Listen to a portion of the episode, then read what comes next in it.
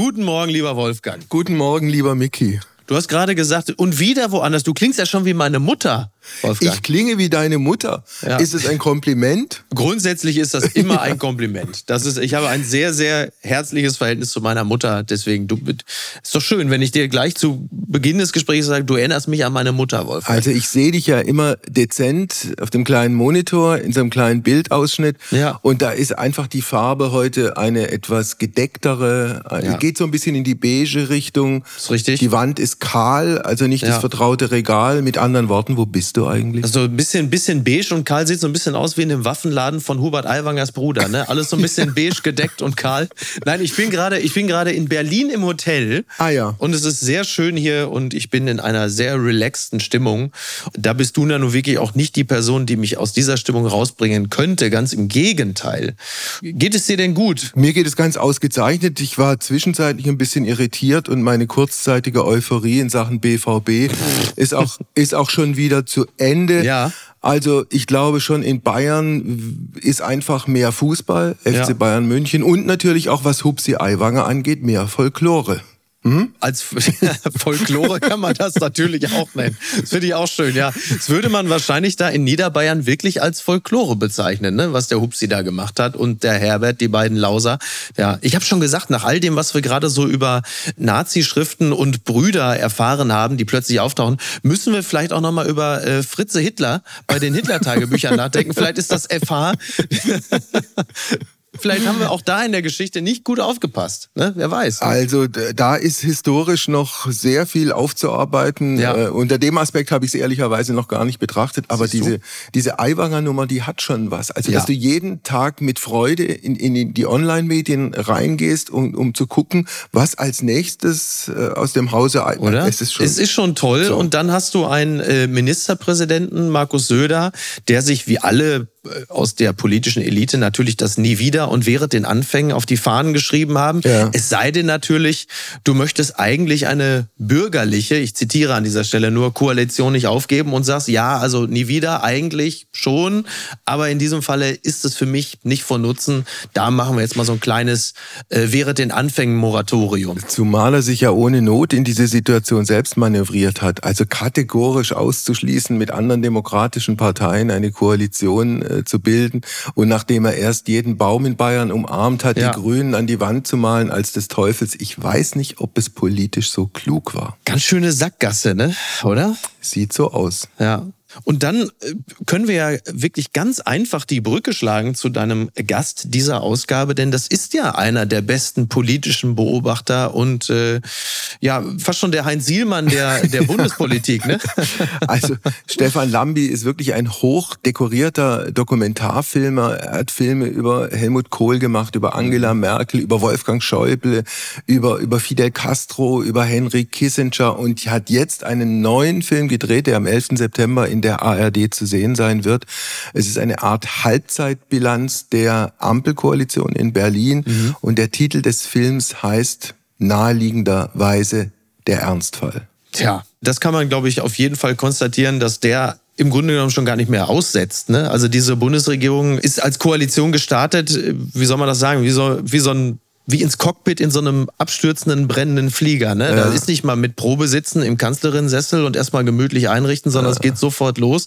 Und in diese Situation hinein ist dann Stefan Lambi getreten. Und wie tief sind seine Einblicke? Was hat er so erzählt? Also er war wirklich sehr nah dran. Es ist ein sehr aufwendiger äh, Film. Er hat anderthalb jahrelang die Protagonisten begleitet, also den Kanzler sowieso, aber auch Frau Baerbock, Herrn Habeck, Herrn Lindner.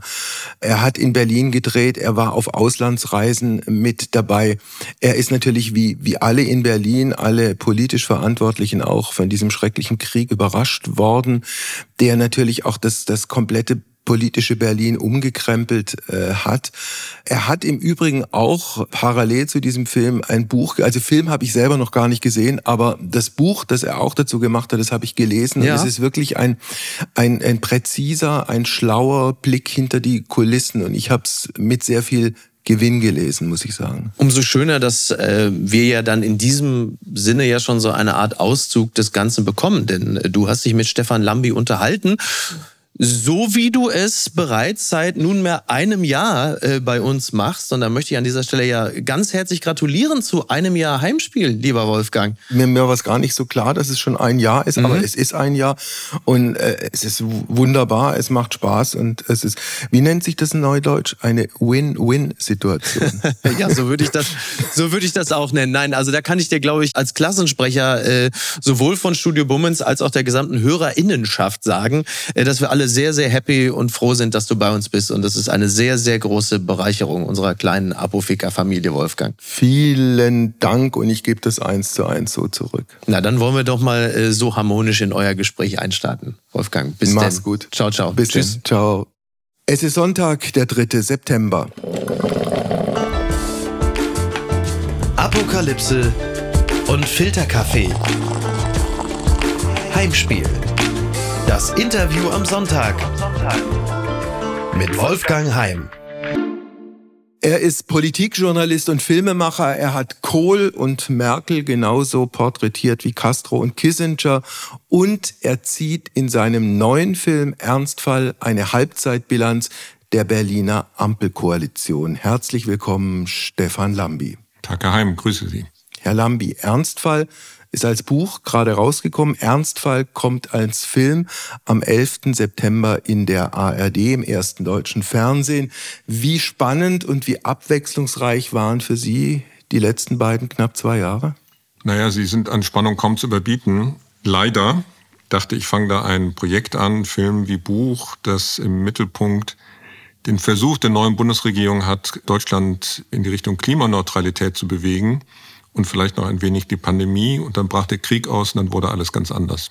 Wen haben Sie begleitet in den letzten knapp zwei Jahren? Na, die wichtigsten Akteure der Bundesregierung, angefangen bei Olaf Scholz, bei Robert Habeck, Christian Lindner, Annalena Baerbock, Wolfgang Schmidt, der Kanzleramtsminister, am Anfang auch Karl Lauterbach und als er dann Verteidigungsminister war, auch Boris Pistorius. Okay, ansonsten viel ist vermutlich in Berlin passiert, aber Sie haben auch die ein oder andere Auslandsreise mitgemacht? Ja, ich bin kreuz und quer durch äh, die Welt geflogen. Also ich war in Peking, in Singapur, in Washington, in der Sahelzone, in Saudi-Arabien aber auch in Sachsen-Anhalt. In Sachsen-Anhalt, was haben Sie da gemacht? Da habe ich mit Robert Habeck die Leuner-Werke besichtigt, Aha. die im Juni vergangenen Jahres äh, große Angst hatten, wegen einer möglicherweise ausbleibenden Gaslieferung aus Russland ihren Betrieb einstellen zu müssen. Äh, es kam dann auch anders. Wenn Sie Robert Habeck ansprechen, ist es der Spitzenpolitiker in Deutschland, der äh, möglicherweise den stressigsten Job gehabt hat und der möglicherweise auch die größte Persönlichkeitsveränderung äh, mit und durchgemacht hat? Die zweite Frage würde ich bejahen, die erste nicht unbedingt. Ich glaube, dass das Amt des Bundeskanzlers dann, wenn es auch äußerlich nicht so erkennbar war, dann doch noch stressiger war, weil er musste, also Olaf Scholz, musste am Ende entscheiden, ob Deutschland schwere Waffen an die Ukraine liefert, mit dem Risiko, dass er damit Wladimir Putin so provozieren würde, dass er Raketen auf das NATO-Gebiet jagen würde. Also ich glaube, der Stress ist dann doch noch größer als der Stress, den Robert Habeck hatte, der überhaupt nicht klein äh, zu reden ist. Ja. Aber um auf die zweite Frage nochmal präziser zu antworten, ich habe Robert Habeck seit drei Jahren beobachtet und immer mal wieder interviewt, auch für einen Wahlkampffilm und jetzt eben im Amt des äh, Wirtschafts- und Klimaministers. Und ja, er zeigt am deutlichsten von allen, die ich da beobachtet habe, das Auf und Ab in seinem Leben. Ich habe ihn in guten und auch in ziemlich schlechten Zeiten beobachten hm. können und müssen. Wobei im Falle Habeck natürlich eins dazukommt, er war ja in den Umfragen unmittelbar nach Bildung dieser Ampelkoalition ganz weit oben. Er wurde schon als der kommende Kanzler gehandelt. Entsprechend groß ist dann die Fallhöhe. Und Habeck ist ja auch gestürzt. Ja, gleich zweimal. Im Herbst vergangenen Jahres äh, durch die ziemlich verunglückte Gasumlage da war das Team von Habeck übrigens ziemlich unglücklich darüber, dass nur der Habeck im Regen stand, weil sie natürlich diese Gasumlage mit allen relevanten Koalitionspartnern abgestimmt haben, also mit dem Kanzleramt, auch mit dem Finanzministerium. Deshalb fanden sie, dass Habeck unfair behandelt wurde, aber er war natürlich derjenige, der es entworfen hat. Und dann ein zweites Mal noch dramatischer und noch schmerzhafter war sein Absturz in den Umfragewerten im Zusammenhang mit dem ziemlich missglückten Heizungsgesetz. Ja. Sie haben gerade Olaf Scholz angesprochen, ein Mann, den Sie als Journalist lange begleitet haben, davor als Bürger dieses Landes auch schon auf Wahlplakaten gesehen haben. Denken Sie, dass der die vielleicht größte Persönlichkeitsveränderung mitgemacht hat in diesen letzten anderthalb Jahren, also von Beginn dieses Ukraine-Krieges, der ihn ja auch in besonderem Maße getroffen hat, als jemand, der zumindest sehr mit der Friedensbewegung damals sympathisiert hat? Ich glaube, dass die Veränderung in den politischen Positionen sehr viel früher eingesetzt hat bei Olaf Scholz. Ich komme aus Bonn. Ich war häufiger bei Demonstrationen auf der Hofgartenwiese, Friedensbewegung. Da war auch ein junger Juso-Politiker namens Olaf Scholz. Ich habe mir nochmal alte Aufsätze von Olaf Scholz, als er so Mitte 20 war, durchgelesen. Und da hat er gegen den US-Imperialismus gewettert, gegen die Doppelaufrüstung, den NATO-Doppelbeschluss. Und davon hat er sich dann aber doch relativ bald gelöst. Also das muss irgendwann, ich weiß nicht genau, in den 90er Jahren passiert sein. Seitdem steht er auf einem anderen ideologischen Fundament. Kann man richtig oder falsch finden, aber so ist es.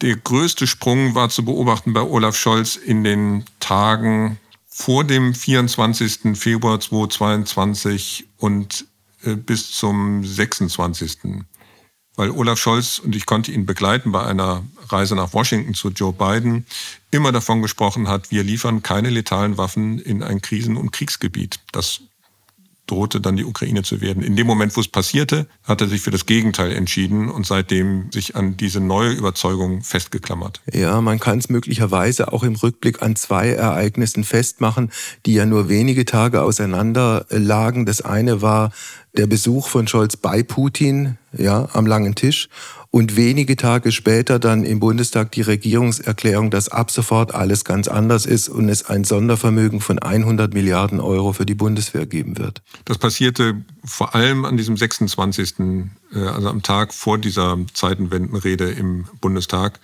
Das habe ich im Buch nochmal rekonstruiert und mit einigen gesprochen, die dabei waren. Im Büro von Olaf Scholz, seine engsten Berater, sein Pressesprecher, der Kanzleramtsminister. Und als es dann auf eine Entscheidung zulief, dass Olaf Scholz am nächsten Tag im Bundestag verkünden würde, wir liefern jetzt Waffen, wir erhöhen das Verteidigungsbudget auf zwei Prozent und er würde eben dieses Sondervermögen von 100 Milliarden Euro zur Aufrüstung verkünden. Da hat er alle aus seinem Büro gebeten und wollte für den Moment ganz alleine sein, um es nochmal zu durchdenken. Die Situation damals im Februar des Jahres 2022 war auch die, wie soll man es formulieren, man mit ein paar Lebenslügen dieser Berliner Republik beerdigen musste. Also angefangen damit, äh, dass die Bundeswehr in einem so katastrophalen Zustand war und immer noch ist, dass sie eigentlich letztlich zur Landesverteidigung nicht fähig ist. Lebenslüge ist in dem Zusammenhang vielleicht ein zu scharfes Wort, weil man tatsächlich von etwas völlig anderem ausgegangen ist. Also dieses Bedrohungsszenario, dass Russland die Ukraine überfallen würde und andere osteuropäische Nationen bedrohen würde, hat man komplett ausgeblendet. Also da hat man sich vielleicht ein bisschen bequem gemacht. Das Wort Lebenslüge würde ich aber in einem anderen Zusammenhang eher verwenden und ich vermute, Sie steuern auf die Klimapolitik zu. Und das finde ich gravierender. Und das betrifft auch Angela Merkel als ehemalige Physikerin ganz direkt und persönlich. Und da ist mein Urteil sehr harsch, weil sie selber in einem Interview gesagt hat, im vergangenen Dezember der Zeit gegenüber, dass sie immer diese Berichte des Weltklimarats auf den Tisch bekam und dass die von Jahr zu Jahr mahnender, drohender waren in ihrem Szenario.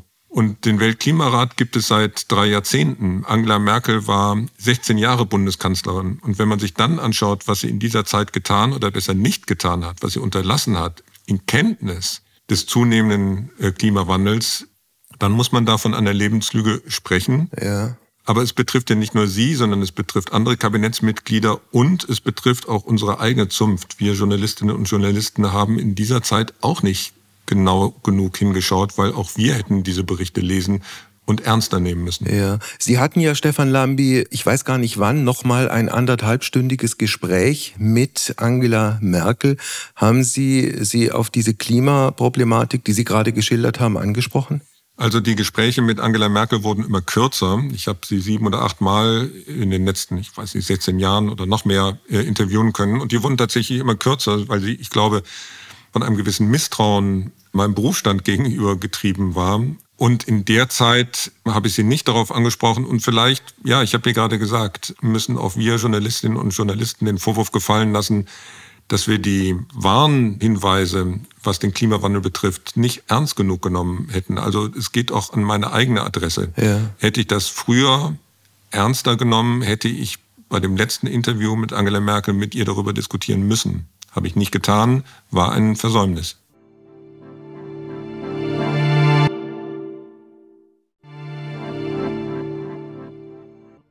Wenn ich, Stefan Lambi, nochmal auf den Krieg kommen darf.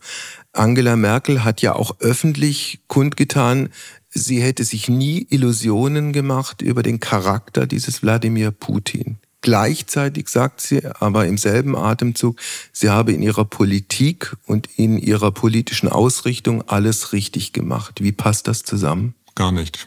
Also das verstehe ich auch nicht. Weil wenn man sagt, ich habe meinen Leuten, und damit meint sie wohl ihr engeres äh, Umfeld im Kanzleramt oder vielleicht auch in der Partei, immer wieder gesagt, lass uns nicht blauäugig sein, Wladimir Putin will die EU zerstören. Wenn man das ernst nimmt und der Spruch kommt von ihr selber, dann verstehe ich nicht, wie man sich über Jahre immer mehr in die Abhängigkeit, in die energiepolitische Abhängigkeit Russlands begeben hat. Also wenn man davon ausgeht, dass Putin die EU zerstören wollte, und ich glaube, diesen Satz würde sie heute nicht mehr zurücknehmen, weil dafür gibt es ja einige Anzeichen, dass Putin es nicht nur auf die Ukraine abgesehen hat.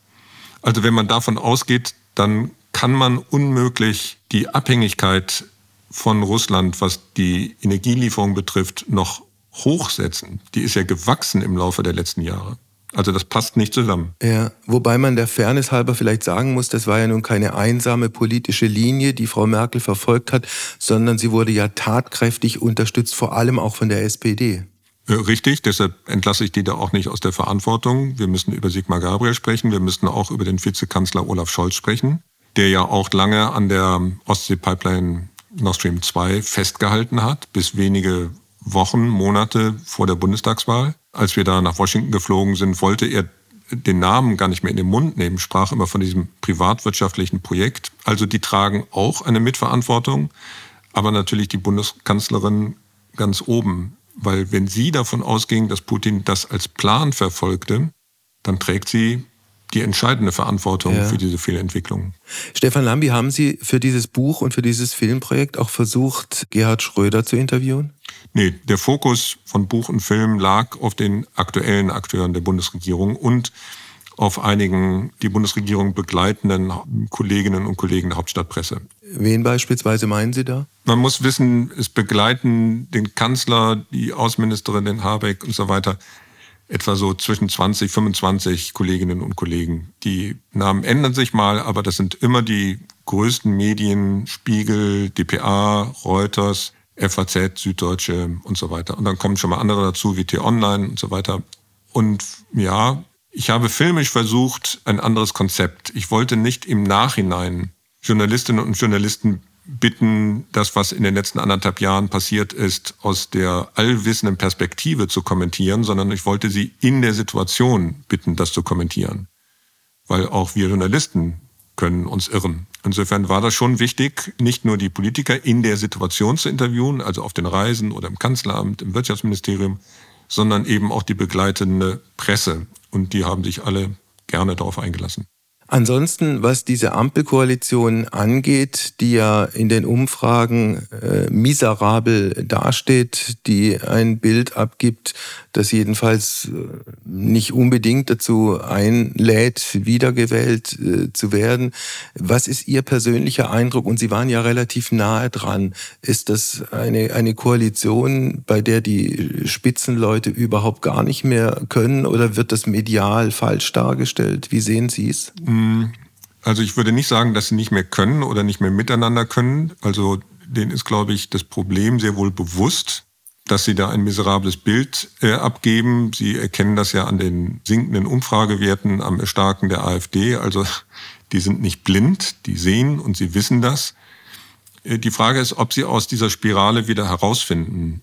Und der Grund, warum sie in diese Spirale reingeraten sind, liegt ja an einer Dynamik des vergangenen Jahres. Also durch den Angriffskrieg Russlands gegen die Ukraine wurde auch diese Bundesregierung zusammengeschweißt. Sie haben sich im Jahr 2022 vor allem mit Wladimir Putin beschäftigt. Jetzt beschäftigen sie sich vor allem mit sich selbst. Und das liegt daran, dass im Jahr 2022 die FDP, vor allem die FDP, in den Landtagswahlen ordentlich eins auf die Mütze bekommen hat. Die sind aus drei Landtagen beziehungsweise dem Abgeordnetenhaus in Berlin geflogen. Wenn es ganz schlecht läuft für die FDP, sind die am Ende des kommenden Jahres, und wir werden da drei ostdeutsche Landtagswahlen haben, in sechs, vielleicht sogar in sieben Landtagen nicht mehr vertreten. Das heißt, den bricht allmählich die personelle, wirtschaftliche und auch ideelle Basis weg. Diese Partei hat ein massives Problem. Und die Parteiführung um Christian Lindner hat irgendwann im Herbst letzten Jahres beschlossen, wir müssen, wie haben Sie das so schön formuliert, in der Koalition sichtbarer werden.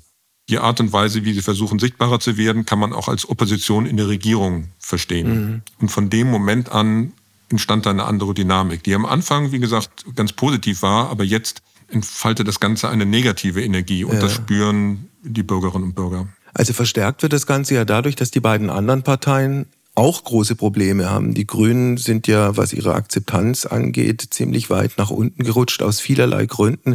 Die SPD liegt in den Umfragen inzwischen hinter der AfD.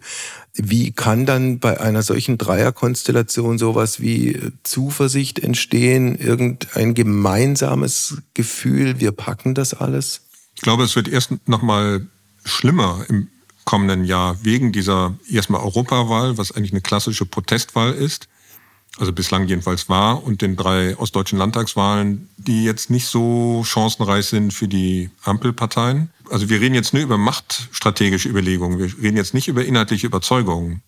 Wenn es auf die Bundestagswahl zuläuft und Olaf Scholz ist mit einem Gegenkandidaten, sagen wir mal Friedrich Merz zu tun bekommt oder Markus Söder, dann kann er sich natürlich Chancen ausrechnen, weil dann geht es um ein Duell, möglicherweise Triell. Aber ganz oben wird dann das Duell Scholz gegen den CDU-Kandidaten stehen. Und da bin ich mir nicht so sicher, ob die CDU wirklich sich durchsetzen wird gegen den Kanzler, den die Deutschen dann vier Jahre lang kennengelernt haben. Vielleicht nicht alle mögen, nicht alle schätzen, aber doch mindestens seine Nervenstärke respektieren, die er ja nun zweifelsohne hat. Und daraus schöpft zumindest die SPD Hoffnung, um Ihre Frage zu beantworten. Ja. Aber ich meine, die, die Spitzenleute in der Union können ja auch Zahlen lesen. Also die wissen, dass ihr Friedrich Merz äh, nicht wirklich gut ankommt, dass er in vielerlei Hinsicht völlig daneben gelegen hat. Also ich erinnere daran, dass er mal gesagt hat, ich mit meiner Person werde dafür sorgen, dass die AfD äh, halbiert wird und äh, also überspitzt formuliert hat er den eigenen Laden halbiert. Ja, ich war sogar dabei, weil ich damals einen Film gemacht habe über die Nachfolge von Angela Merkel. Da sind ja drei gegeneinander angetreten. Das war 2018. Da hat äh, Friedrich Merz das gesagt. Ja, halbiert hatte die Zustimmungswerte für die Union nicht, äh, aber er hat definitiv nicht die Zustimmungswerte für die AfD halbiert. Und die Union weiß sehr wohl, dass sie da ein Problem mit dem möglichen Kanzlerkandidaten Friedrich Merz hat, aber sie müssen sich mit der Biografie von Merz beschäftigen. Der ist ja im reifen Alter und nach einer Karriere in der Wirtschaft dreimal angetreten, um diese Partei führen zu können. Das hat er nach meinem Eindruck nicht gemacht, weil er so verliebt in die CDU ist, sondern weil er einen noch größeren Karrieresprung vor sich hatte, die Kanzlerschaft. Und dafür braucht er natürlich den Parteivorsitz der CDU. Ich glaube nicht, dass sich Friedrich Merz das so ohne weiteres nehmen lässt. Und ich glaube auch nicht, dass die Union, also CDU und CSU, vor der nächsten Bundestagswahl ein ähnliches Theater aufführen wird wie bei der letzten mit Markus Söder und Armin Laschet. Aus der Erfahrung sind die auch klug geworden. Deshalb stand heute, läuft viel auf den Kandidaten Friedrich Merz zu. Es gibt aber zwei deutlich jüngere Politiker der CDU. Der eine ist Ministerpräsident in Schleswig-Holstein, der andere ist Ministerpräsident in Nordrhein-Westfalen. Denken Sie, die beiden gucken zu und nicken das ab, was Sie gerade als Szenario an die Wand gemalt haben? Ja, ich glaube schon. Also Sie haben es ja gerade gesagt, die sind deutlich jünger. Und deshalb können sie das auch abnicken, weil sie wissen, ihre Chance kommt nach einem möglicherweise vergeigten Wahlkampf von Friedrich Merz. Mhm. Ich erinnere an den Wahlkampf von Franz Josef Strauß 1980 gegen Helmut Kohl. Helmut Kohl hatte 1976 seine Chance. Dann hat Strauß gesagt, ich will es machen. Eigentlich wäre Kohl derjenige gewesen, der hätte antreten müssen. Aber er hat dem Franz Josef Strauß den Vortritt gelassen, weil er wusste, ja. der Strauß kommt in ganz Deutschland nicht gut an. In Klammern, man kann heute auch nach München und zu Markus Söder blicken. Also es kann sein, dass sich dieses Szenario wiederholt und dass die beiden Jüngeren aus Schleswig-Holstein und Nordrhein-Westfalen sagen, ja, dann lass den Friedrich Merz mal machen, wir ja. sind beim übernächsten Mal dran. Also wenn wir gerade bei diesen Personenspielchen sind, da gab es ja auch vor zwei Jahren diese Konstellation Baerbock gegen Habeck. Die Wahl war klar dann für Frau Baerbock, die dann als Kanzlerkandidatin angetreten ist, entsprechend schlecht abgeschnitten hat, jetzt als Außenministerin eine durchaus gute oder passable Figur macht, jedenfalls wenn man die Umfragen anguckt. Ist das Rennen für Sie wieder in dem Sinne gelaufen, dass Habeck keine Chance hat, weil er ein paar Fehler bislang zu viel gemacht hat? Also zunächst mal, ich habe beide gefragt nach ihren Ambitionen. Was sie geantwortet haben, werde ich jetzt aber nicht verraten. Das kommt dann demnächst im Film. Aber ich gehe davon aus, dass beide sich Chancen ausrechnen. Beide. Beide. Und es war ja 2021 so, dass das im Hinterzimmer entschieden wurde zwischen Habeck und Baerbock. Die beiden haben sich in ihre Augen geschaut. Mhm. Baerbock hat sich durchgesetzt. Nicht nur, aber auch mit dem Hinweis auf das sogenannte Frauenstatut bei den Grünen, was vorsieht, dass weibliche Bewerber die ungeraden Positionen beziehen, also 1, 3, 5 und so weiter. Mhm. Und damit war klar, die Spitzenposition muss eine Frau, also Annalena Baerbock, bekommen. Habeck hat grollend zurückgezogen. Allerdings kurz vor der Wahl, am Tag vor der Wahl, habe ich mit ihm nochmal äh, telefoniert. Hat er schon zu erkennen gegeben, dass es bei der nächsten Wahl anders laufen soll. Ja. Und dass man über die Regularien in der Partei doch nochmal nachdenken sollte. Das war ein ganz klarer Hinweis darauf, dass er sich zumindest an dieses Frauenstatut beim nächsten Mal bitteschön nicht gebunden fühlt. Dafür braucht er aber, und das werden die Grünen auch anders organisieren beim nächsten Mal, die Basis, weil die soll befragt werden. Und deshalb muss man all das, was passiert in Berlin, also vor diesem Hintergrund, mhm. in der Rivalität Habeck-Baerbock auch sehen, wer überzeugt bei der Basis am meisten. Das bedeutet noch nicht, dass man bei den Wählerinnen und Wählern am meisten Punkte hat, aber zunächst mal müssen sie die Basis hinter sich bringen. Und wenn sie diesen Gedanken zulassen, dann machen einige Äußerungen von Baerbock und Habeck einen anderen Sinn. Wir werden sehen, wie es weitergeht, wie es ausgeht, vor allen Dingen, Stefan Lambi, wenn wir äh, ein ganz anderes Thema ansprechen oder anschneiden und ein bisschen auf Ihre eigene Vita gucken. Sie sind ein klassisches Kind der Bonner Republik, eigentlich in vielfältiger Art und Weise, weil Ihr Vater Jurist, war äh, hoher Ministerialbeamter, ich glaube erst im Entwicklungshilfeministerium, dann im Finanzministerium, CDU-Mitglied auch. Das heißt, Sie sind früh politisiert worden, auch innerhalb der Familie? Ja, das war so. Äh, bei uns wurde viel diskutiert und gerne diskutiert und ähm, da bin ich gewachsen, auch durch die Reibung. Reibung heißt konkret? Naja, ich war Mitte der 70er Jahre. Also sagen wir es mal so, ich habe eine andere Musik gehört, meine Haare wurden länger. Ich habe zwar drei Monate bei der Bundeswehr gedient, dann aber verweigert. Mhm. Das fanden nicht alle gut und auch nicht alle in der Familie gut.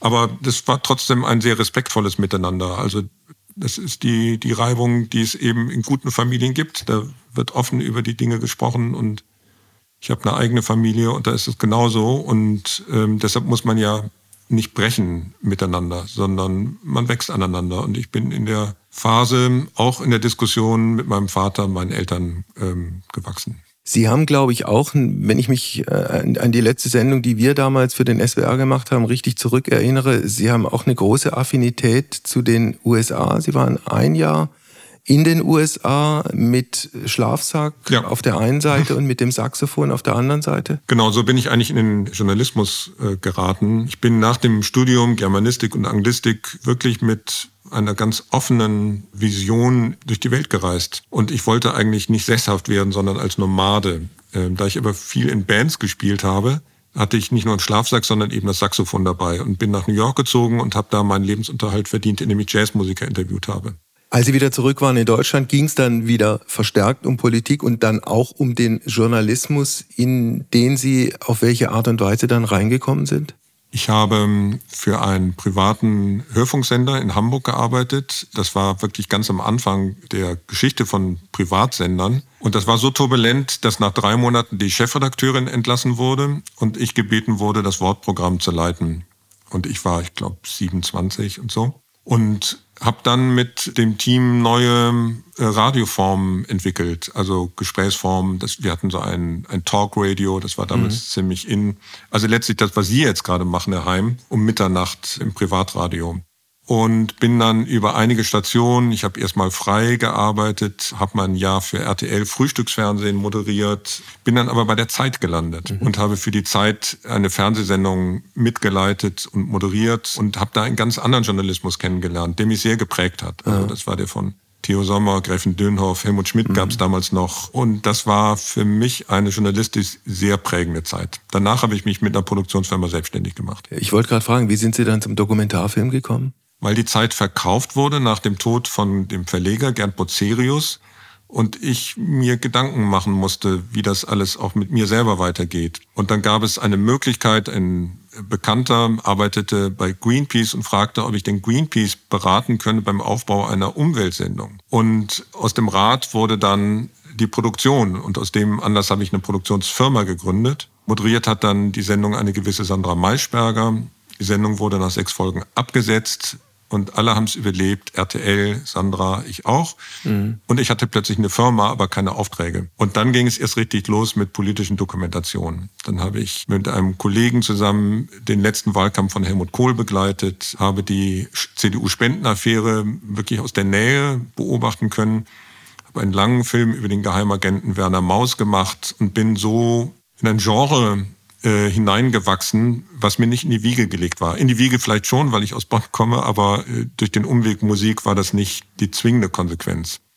Hab dann aber gemerkt, ja, da gibt es vielleicht auch eine Lücke, also auch in der Fernsehlandschaft, mhm. nämlich dass Leute über einen längeren Zeitraum politische Prozesse mit der Kamera beobachten und nicht nur für kurze O-Töne in Nachrichten und Magazinbeiträge. Ja. Das war damals, gab schon in Ausnahmen, aber es war nicht üblich und habe dann mit dazu beigetragen, dieses Genre zu entwickeln. Gibt's denn bei dem, was Sie machen, also Dokumentarfilme über letztlich Figuren der Zeitgeschichte, gibt's da ein immer wiederkehrendes Dilemma insofern, als man auf der einen Seite logischerweise sowas wie Nähe zu seinen Protagonisten herstellen muss, damit die sich öffnen, auf der anderen Seite man aber eine zwingend notwendige journalistische Distanz wahren muss?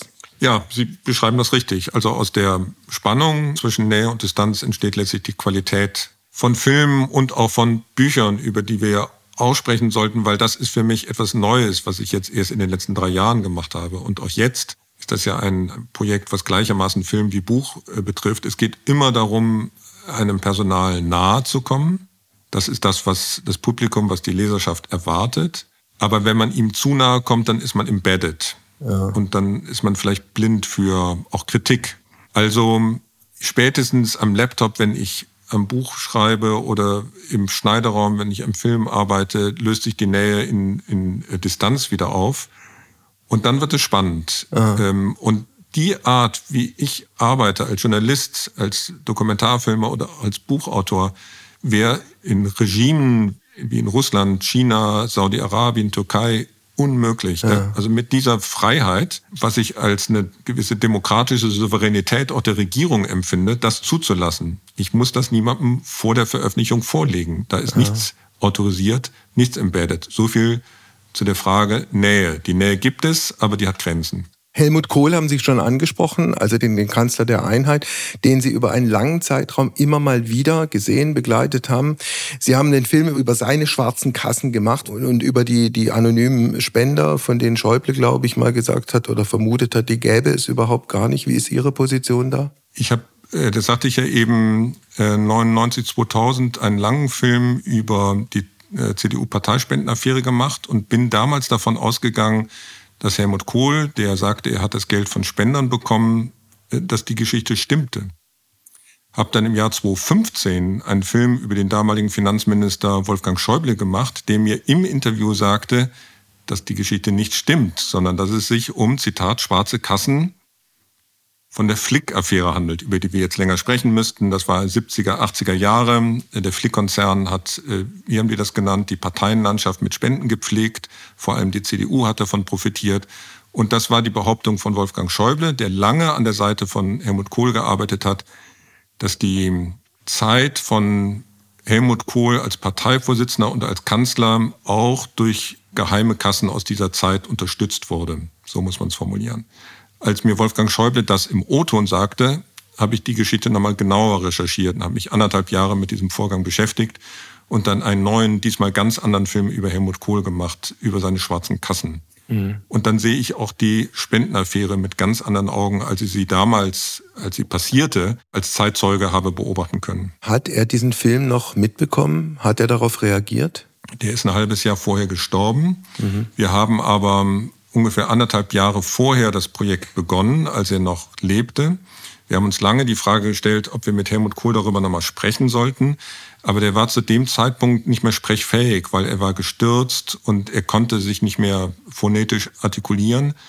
Aber für einen Film 2003 hatte ich mit Helmut Kohl über die Spendenaffäre gesprochen. Und das war ein Interview, das sich über insgesamt vier Tage erstreckte in seinem Wohnzimmer in Oggersheim. Da haben wir auch lange über die Spendenaffäre gesprochen. Und dieses Interview habe ich mir dann nochmal vorgenommen und im neuen Film 2015 über die schwarzen Kassen von Helmut Kohl die alte Version von Helmut Kohl mit den neuen Erkenntnissen kontrastiert. Das war spannend. Wolfgang Schäuble, Sie haben ihn angesprochen, wenn man ihn sozusagen auch aus fast schon historischer Sicht betrachtet, ist er der tragisch Unvollendete der deutschen Politik? Naja, es gibt tragischere Fälle, als nicht Bundeskanzler oder Bundespräsident zu werden, aber unvollendet ja, weil er wollte das. Er wollte das unbedingt und er war auch also gleich mehrfach verletzt und ich spiele jetzt nicht auf das Attentat 1990 an, sondern verletzt, dass ihm dieser letzte Schritt erst von Helmut Kohl, als es um die Kanzlerschaft ging, verwehrt wurde, 1998, als Kohl wieder antrat.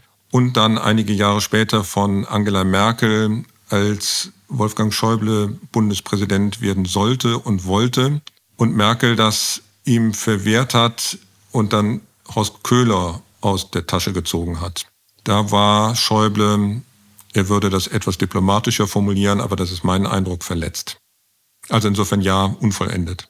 Dieser Wolfgang Schäuble ist, glaube ich, immer noch Bundestagsabgeordneter. Ja, Hinterbänkler. Hinterbänkler. Haben Sie noch aktuell Kontakt zu ihm? Ich habe ihn noch mal vor zwei, drei Jahren für ein anderes Projekt gesprochen und getroffen. Okay. Aber jetzt in den letzten, ich glaube, zwei, drei Jahren nicht mehr. Nein. Also irgendwann ist die Zeit der Spitzenpolitiker in ihrer jeweiligen Partei, in ihrer jeweiligen Funktion äh, vorbei. Nach meiner Beobachtung gibt es Spitzenpolitiker, die ganz gut damit klarkommen, die dann möglicherweise auch noch was Neues machen. Es gibt aber auch welche, die lange, lange hadern und eigentlich nie ihren Frieden damit machen konnten, dass sie nicht mehr die große Bühne bespielen. Ist das eine Beobachtung, die Sie auch gemacht haben? An wen denken Sie?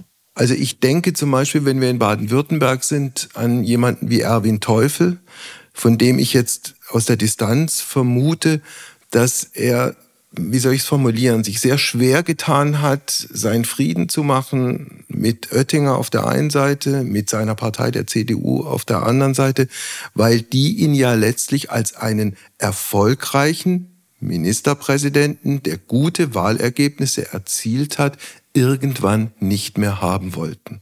Also was Sie da ansprechen, ist ein Dilemma von allen Parteipolitikerinnen und Politikern, ist letztlich ein Dilemma von Parteien. Weil sie brauchen Parteien in Deutschland, wenn sie politisch was bewegen wollen, wenn sie nach oben kommen wollen, wenn sie da auch Karriere machen wollen. Dafür brauchen sie eine Partei, die stellt sie auf, sodass sie bei Landtagswahlen, Kommunalwahlen, Bundestagswahlen kandidieren können. Ohne die geht es nicht. Oder nur äußerst schwer. Allerdings sind sie da ja nicht alleine, sondern sie haben dann Konkurrenten. Und im Laufe von langem politischen Leben nehmen die Verletzungen zu. Ich habe über diese Situation meinen eigenen Film gemacht, der hieß Schlachtfeldpolitik und habe mit äh, einem Personal von allen damals im Bundestag vertretenen Parteien, inklusive der Linken, gesprochen. Und alle haben mir beschrieben, wie sehr sie in ihren Parteien auch leiden, dass sie aber aus diesen Parteien nicht rauskommen. Wenn sie in einer Firma, in einem Konzern arbeiten und da kreuzunglücklich sind, dann können sie den Konzern wechseln. Versuchen Sie das mal mit einer Partei. Das hat es gegeben, als Helmut Kohl, über den wir gerade sprachen, Bundeskanzler wurde, da sind einige von der FDP zur SPD gewechselt. Mhm. Das ist aber eine krasse Ausnahme. Es gab auch mal Chili, der von den Grünen zur SPD gewechselt ja. ist. Und da findet man immer irgendwelche ja, Einzelbeispiele. Aber, aber man muss suchen, man muss suchen, klar. So, und jetzt können wir beobachten, was da in den Linken gerade passiert. Mhm.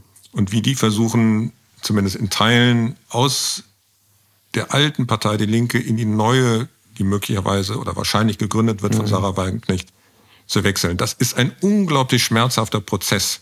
Ja. Also das ist systemimmanent, was Erwin Teufel beschreibt. Sie haben es nicht nur mit Leuten zu tun, die ihnen auf dem Weg nach oben helfen, sondern auch versuchen, sie zu bremsen. Aha. Das ist letztlich nicht nur, aber auch in Hauen und Stechen, auf das sie sich einlassen müssen. Und dafür ist auch nicht jeder in der Lage. Das müssen sie wollen und das müssen sie können. Wenn Sie die Linke ansprechen, dann lassen Sie doch äh, uns zum Schluss unseres Gesprächs ein bisschen in die Zukunft gucken. Also, Frau Wagenknecht, wird sie mit einer neuen alternativen linken Partei an den Start gehen und wird das die alte Linke komplett pulverisieren? Was denken Sie? Jetzt wird die Glaskugel ein bisschen undurchsichtig. Aber ähm, wenn man sich die Absetzbewegung aus der alten Führungsriege der aktuell noch existierenden Linken anschaut, äh, dann spricht sehr viel für eine Neugründung von Sarah Wagenknecht, die auch auf die Dynamik im nächsten Wahljahr blicken kann. Es kann schon gut sein, dass sie da es schafft, eine neue Partei unter ihrer Führung in einige ostdeutsche Landtage zu bewegen, vielleicht zu Lasten der AfD.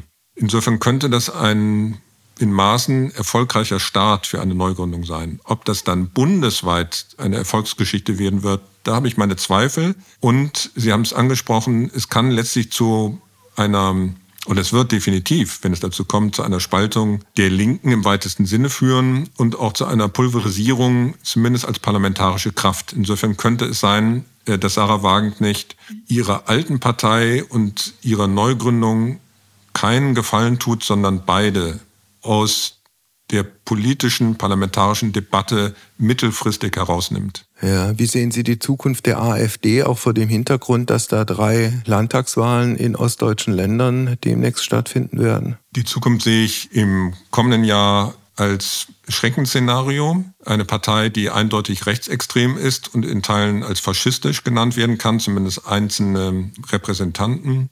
Also mit dem Wissen, was diese Partei verkündet, wie sie gegen Ausländer in Teilen hetzt, dass die einen so großen Teil der Bevölkerung ansprechen, dass die sich vorstellen können, diese Partei zu wählen, erschreckt mich. Es gibt äh, Gründe, warum sie im Moment in den Umfragen äh, so stark ist. Die Gründe liegen auch im Erscheinungsbild der Ampelregierung. Wir sprachen kurz drüber. Ob das aber über das nächste Wahljahr hinaus dazu führt, dass die AfD auf diesem Niveau bleibt, da habe ich doch meine Zweifel. Ja. Also es kann sein, dass wir ein starkes, erschreckendes Hoch im Jahr 2024 wegen der ostdeutschen Landtagswahlen erleben, aber im Bundestagswahlkampf 2024 25 sich das Ganze wieder, naja, einpendeln. Das wäre ein bisschen zu optimistisch, aber dass dieser Höhenflug dann doch zu einem Ende kommt. Herbert Brandl hat kürzlich in der Süddeutschen einen, wie ich persönlich finde, klugen Satz gesagt. Er meinte, verantwortlich für den Erfolg einer rechtsextremen Partei ist in erster Linie derjenige oder diejenige, der die diese Partei wählen da hat Herbert Brandl durchaus recht. Also das ist ja nicht so, dass das eine Partei ist, die wie eine Blackbox gewählt werden soll. Die existiert jetzt doch schon äh, etliche Jahre.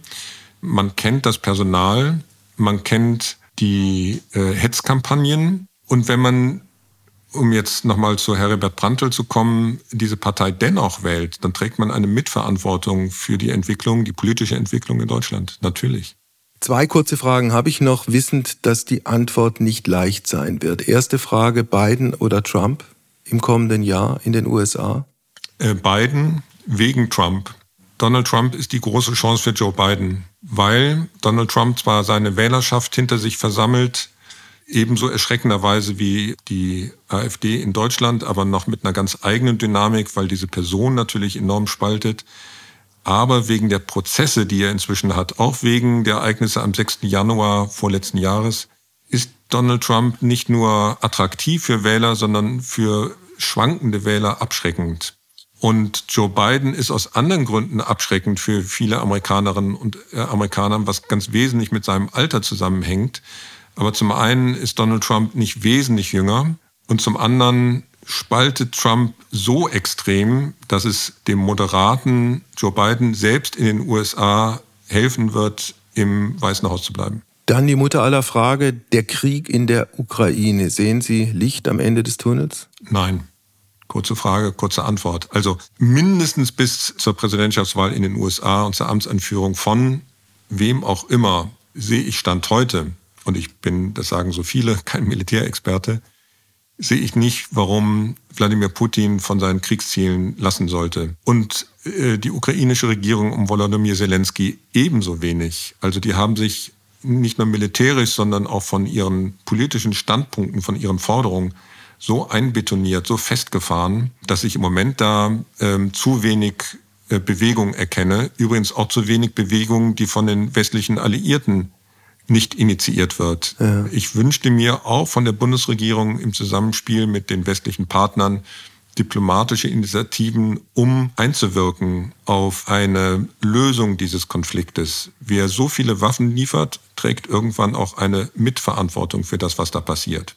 Das war Ihr Schlusswort. Vielen Dank für das Gespräch und wir sind alle sehr gespannt auf Ihren Film am 11. September in der ARD. Und das Buch und das Buch Ernstfall. Das jetzt schon da ist. Das ist jetzt schon so. Beides heißt Ernstfall. So ist es. Herr Heim, ich danke Ihnen. Alles Gute für Sie. Ihnen auch. Heimspiel. Apokalypse und Filterkaffee ist eine Studio Bummens Produktion mit freundlicher Unterstützung der Florida Entertainment. Redaktion Wolfgang Heim. Executive Producer Tobias Baukage. Produktion Hanna Marahiel. Ton und Schnitt Mia Becker.